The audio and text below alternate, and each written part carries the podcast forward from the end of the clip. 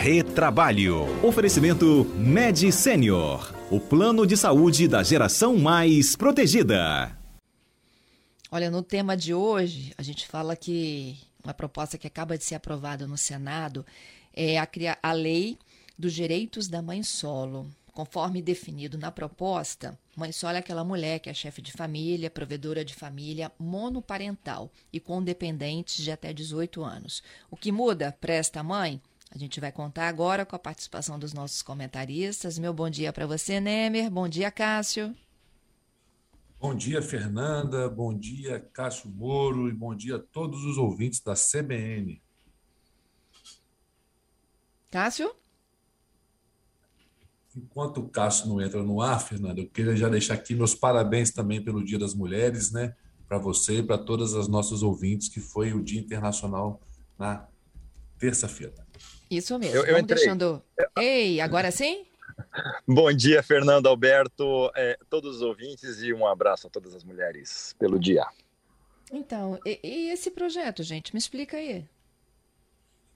Fernanda, é, esse projeto que já tramitou no Senado, né, é, foi de autoria do Eduardo Braga, lá do senador do, do Amazonas. Ele tem um intuito interessante que a gente vai debater aqui. Eu concordo com ele em 90% e discordo um pouquinho dele. Mas o que, que eu concordo e que eu acho muito interessante, Fernando? Esse projeto traz é, para aquela mãe, né, que a gente chama de mãe solo, ela, que ela é chefe de família única, né, devidamente cadastrada no cadastro único para programas sociais. E esse programa visa é, dar algum amparo para essa mãe, tais como receber em dobro qualquer benefício assistencial né, é fornecido aí pelo governo federal, vai também pro, é, proporcionar às mães solo prioridade nessas políticas públicas né, de qualificação e também elas vão ter prioridade na inscrição da, das creches. E aí eu vou também deixar o Cássio falar um pouco e depois eu vou trazer aí um debate da qual eu não concordo. É, eu até imagino que, que ele não concorda e acho que a gente concorda em não concordar. Mas o projeto também visa algumas, alguma flexibilidade na jornada dessa mãe de família monoparental, a, a, quanto à jornada de trabalho. Então, ela, ela obriga as empresas a criar um regime de tempo especial, com flexibilidade, com um banco de horas para que a, essa mãe que tenha, tenha necessidades de atender os seus filhos possa, às vezes, sair mais cedo, entrar mais tarde, compensar essa jornada futuramente. Isso, é claro, depende da lei ser aprovada e depois de um regulamento para definir como isso vai, vai ser feito. Né? E também essa lei obriga, é, dependendo do número de empregados na empresa, a empresa estar empregadas mães é, solteiras de, de, família. Você discorda disso? Bom, eu vou Vai repetir, lá. Cássio, porque travou um pouquinho a sua internet aí quando a gente falava do que vocês discordam, que é a criação da cota, é isso, né, Emer? Exatamente, Fernanda. É, a princípio, né, a gente vê a, a, a criação de cotas com bons olhos, mas se a gente olhar depois de forma mais densa, mais estu... de uma forma é, mais prática, a gente vê que, na verdade, essas criações de cotas é, pode gerar, na verdade, até uma discriminação da própria mulher. Deixa eu explicar para os ouvintes. Essa lei que foi aprovada no Senado, Fernando, ela estabelece, por exemplo, que as empresas até com até 200 empregados têm que contratar um percentual mínimo de 2% de mães solos. De 201 a 500 empregados, por exemplo, 3%. A, cada empresa que tem mais de 1.001 empregados vai ter que ter no mínimo 5%. Isso, é, vai, ou seja, a empresa vai ter a obrigatoriedade, dentro desse percentual, de contratar mães solo. Só que isso, é, isso aqui eu falo de forma muito respeitosa, isso pode gerar uma discriminação inversa para que, que as empresas possam ter dificuldade, ou seja, não querer contratar mulheres efetivas porque por conta dessa é, cota que ela tem a obrigatoriedade de contratar. Então, assim, espero que isso não ocorra, essa, esse tipo de discriminação, mas infelizmente é, não é que a gente vislumbra quando se trata de cota e obrigatoriedade. E toda questão de cota, ela também gera um engessamento das empresas. É, vamos aguardar como é que vai ser, como é que o mercado vai se comportar com isso e verificar se efetivamente é, a Câmara dos Deputados vai, vai, é, vai aprovar também no mesmo sentido do Senado e até mesmo como o presidente vai se portar, se vai sancionar ou não essa lei. O que você acha disso, Cássio?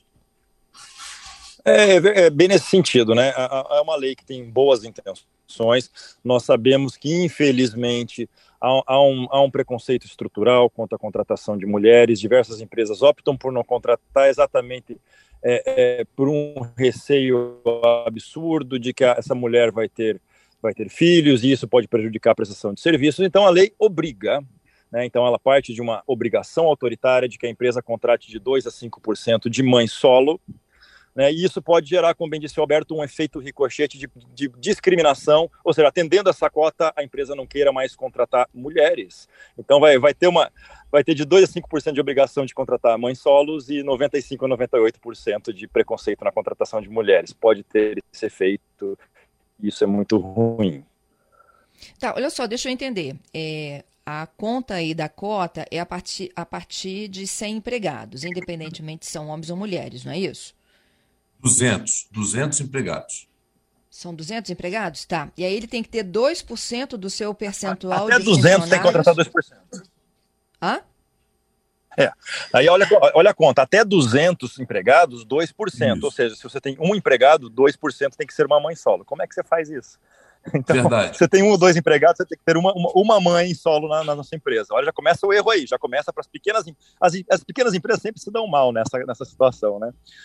já, e aí esse aumenta o preconceito dessa forma. É, eu acho que, assim, é, independentemente da cota ou não, que é uma discussão que é muito ampla, né, que envolve se de fato vai recuperar um passado que foi prejudicado ou não, e isso vale para acesso à universidade, à educação e agora ao mercado de trabalho também, você dá um carimbo, né, de que ela é mãe solo, ela é mãe, independentemente se ela é solo ou não. E mãe Exato. com o marido em casa ou sem marido em casa ou em outras condições, ela tem mesmo dificuldade de gerenciar tudo em algum momento da vida. Quando o filho fica doente, o que, que a gente faz?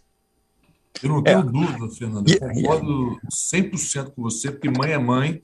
Né, o que eu vi, é, por isso que eu disse, esse projeto de lei ele é muito importante nos outros aspectos da questão uhum. de eventualmente você ter essa jornada diferenciada, de você poder, por ser mãe solo, ou seja, você a única provedora da casa, receber o dobro do auxílio.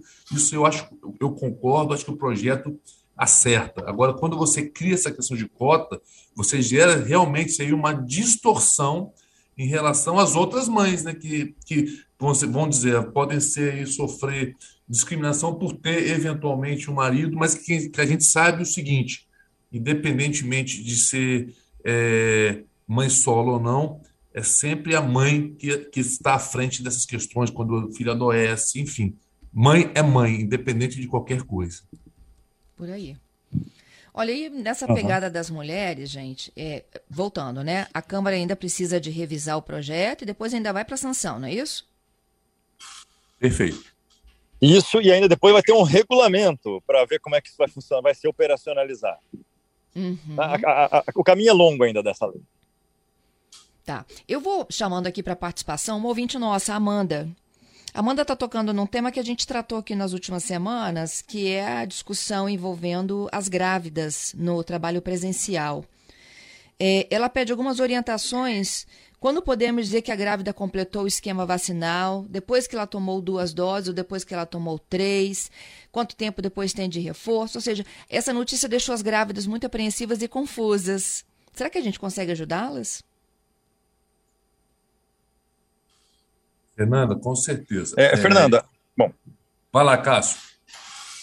Não, é, é, é verdade. É, a lei deixa para o Ministério da Saúde aquilo que o Ministério da Saúde considerar como completo ciclo vacinal, é, é, completa, então, o requisito para que ela volte a trabalhar. Hoje, o Ministério da Saúde fala que são as três doses, tem que ter a dose de reforço. A partir da dose de reforço, ela tem que voltar a, a, a prestar serviço presencial, se assim o empregador desejar.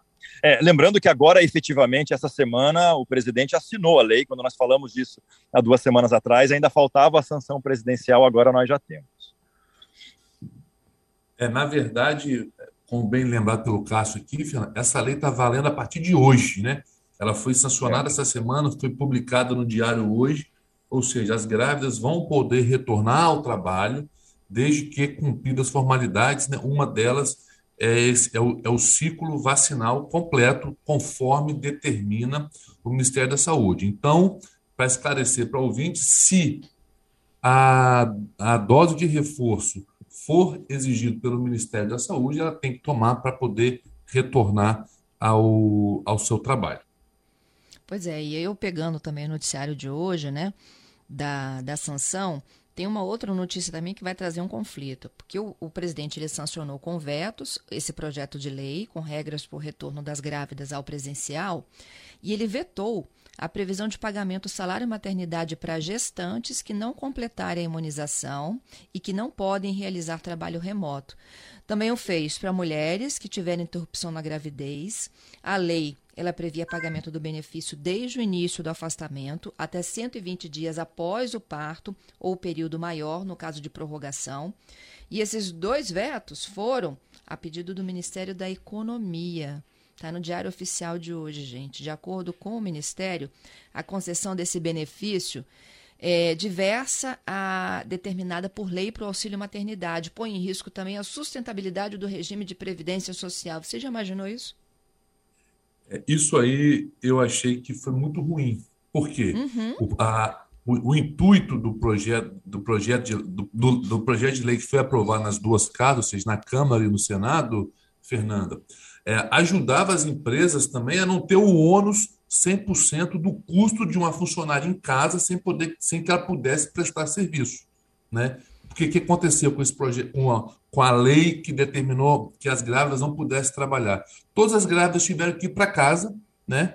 independentemente se dava para trabalhar de home office ou não, teletrabalho ou não, e as empresas tiveram esse custo de mantê-las em casa pagando salário. Isso, o que, que esse projeto de lei visava? essas empregadas que não pudessem retornar, que o governo iria pagar esse valor. Só que, como você bem adiantou aqui, esclareceu para os ouvintes, infelizmente, é, foi vetado esses dois artigos que eu achava que era de suma importância, principalmente para as micros e pequenas empresas. É, as grávidas é, pois é, que comprovarem que não podem se vacinar ficam de fora também? É, é, isso mesmo. E é uma visão do Ministério da Economia de que a Previdência é só gasto e esquece da efetiva função de, desses benefícios previdenciários quando o trabalhador não pode trabalhar. Né? É uma pena muito grande. Tô chocada. Aqui. E, e, impressionada também com o veto dele, porque ele é um dos que mais fez política para não se vacinar, né? Exatamente, exatamente. exatamente. Tem mais uma então, a ideia, a ideia foi economizar dinheiro, né? Foi economizar dinheiro e não incentivar as grávidas a vacinar, né? Foi, foi, o objetivo foi outro. E mudar a estratégia de campanha política também para reeleição. pois é, pode ser. Silvia, nosso ouvinte, diz que concorda com o desacordo de vocês.